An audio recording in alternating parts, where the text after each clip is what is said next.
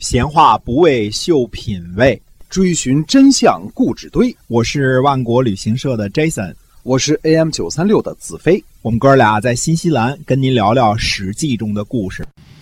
各位亲爱的听友们，大家好，欢迎收听《史记》中的故事，是由新西兰万国旅行社 Jason 为您讲的。那新西兰万国旅行社呢，是有一家有着二十二年历史的本地的企业。我们南北岛团呢是天天发团哈，这一周七天，每天来都有团是吧？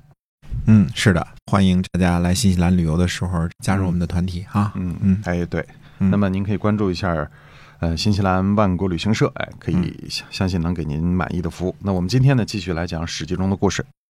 晋文公跨过黄河秦王的时候呢，魏国在做和事佬。嗯，公元前六百三十五年，魏国人调和鲁国和莒国的关系。三个国家呢，在鲁国的涛啊，也就是今天的泗水东南结盟，鲁国和莒国言归于好。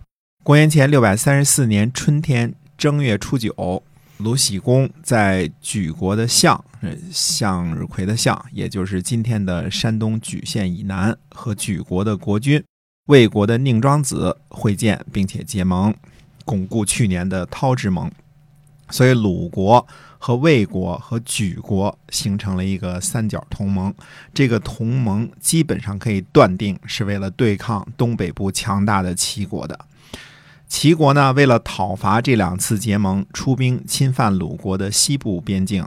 夏天，齐孝公再次讨伐鲁国的北部边界。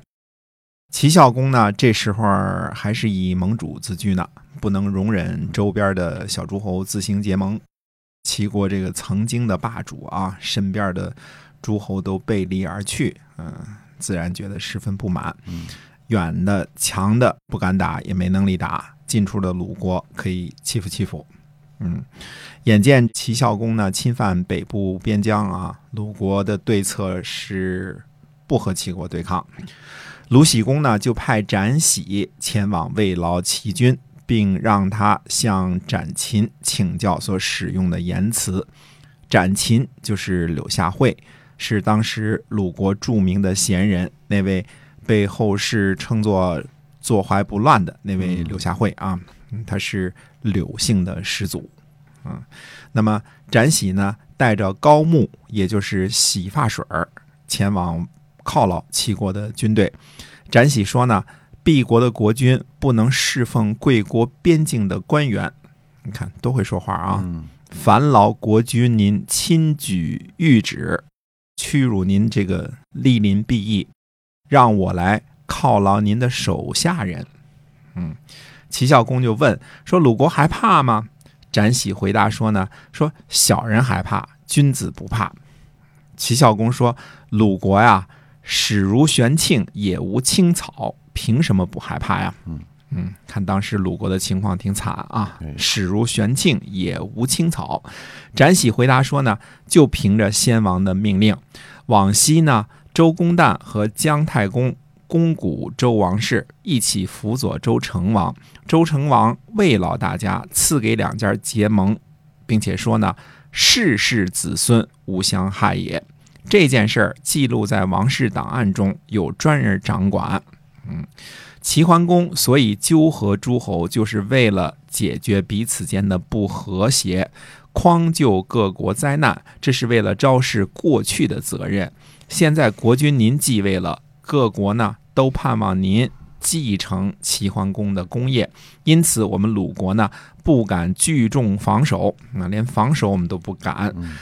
都说呢，难道齐国的国君才继位九年就背弃王命，废除太公的职守吗？否则怎么对得起姜太公和齐桓公呢？齐国的国君啊，一定不会这么做的，就靠着这一点，所以不害怕。齐孝公呢，于是就撤兵了，撤兵回国了。呃，这就是历史上有名的斩喜高木靠师的故事。鲁国呢，不害怕是假的，真相是打不过，加上闹饥荒啊，草都不长，更何况粮食呢啊！嗯打不过怎么办呢？搬救兵。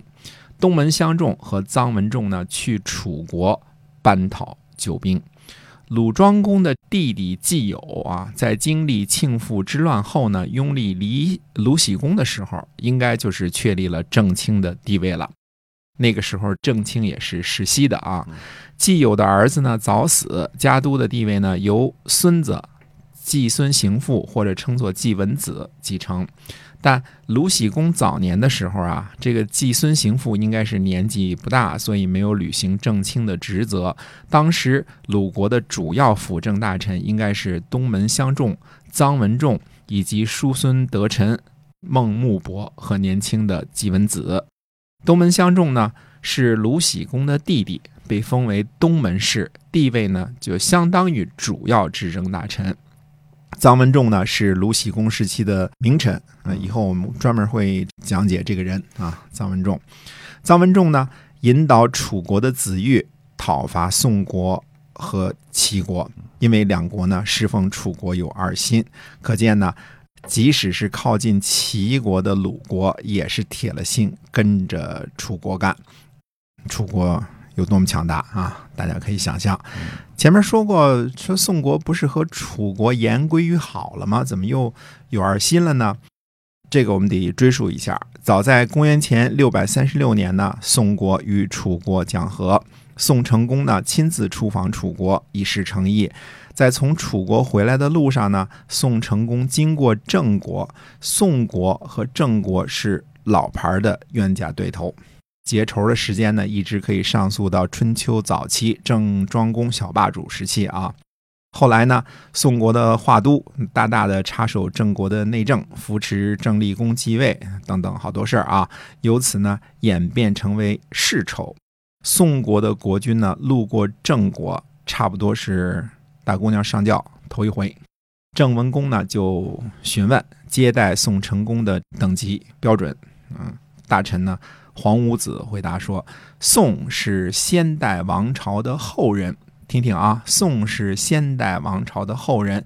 对于周来说是客，天子祭祀的时候也要封给宋国做肉，有丧事儿的时候呢，宋国也来吊唁。所以接待宋成功的礼节可以丰厚一些。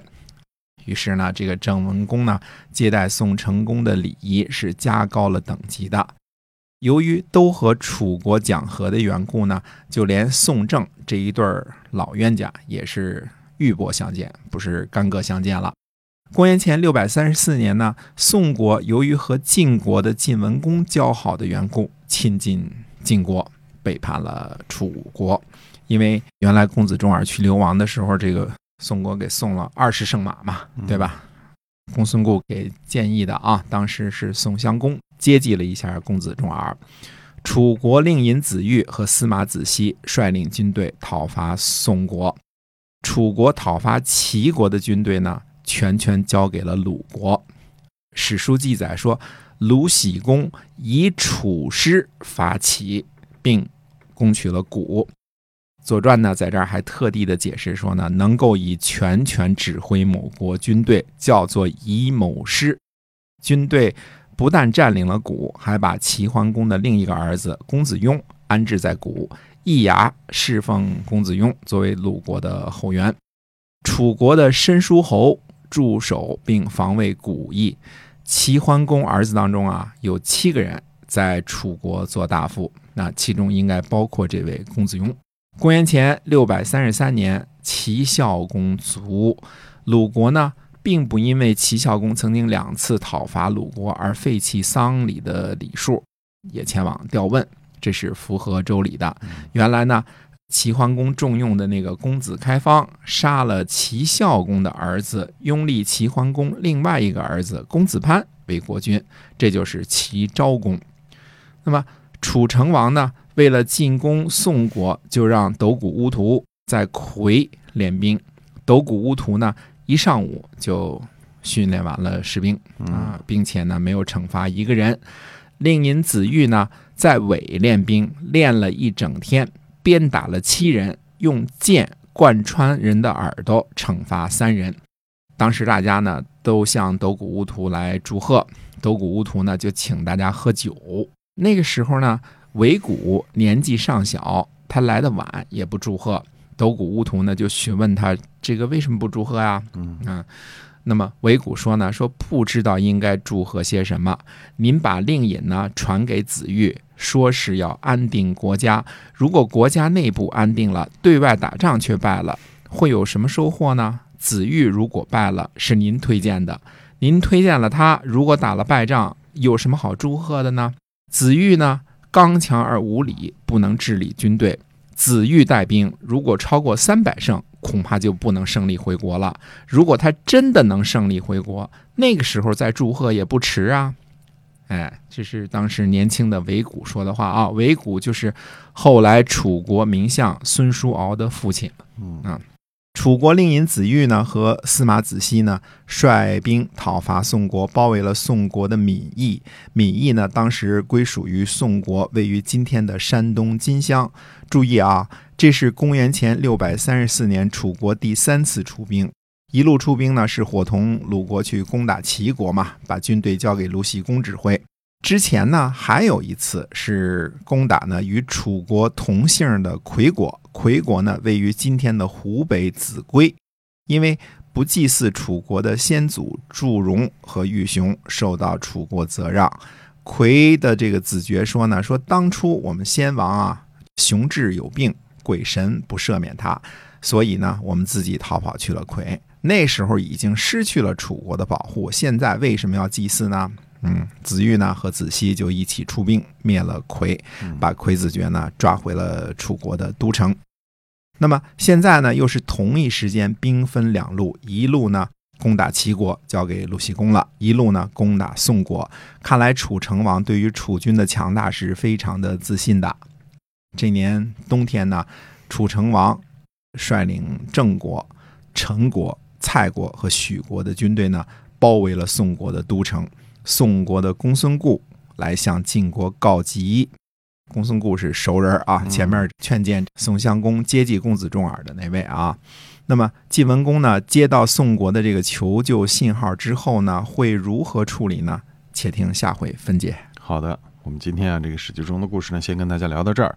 感谢您的收听，是由新西兰万国旅行社的 Jason 讲的。我们下期节目再会。再会。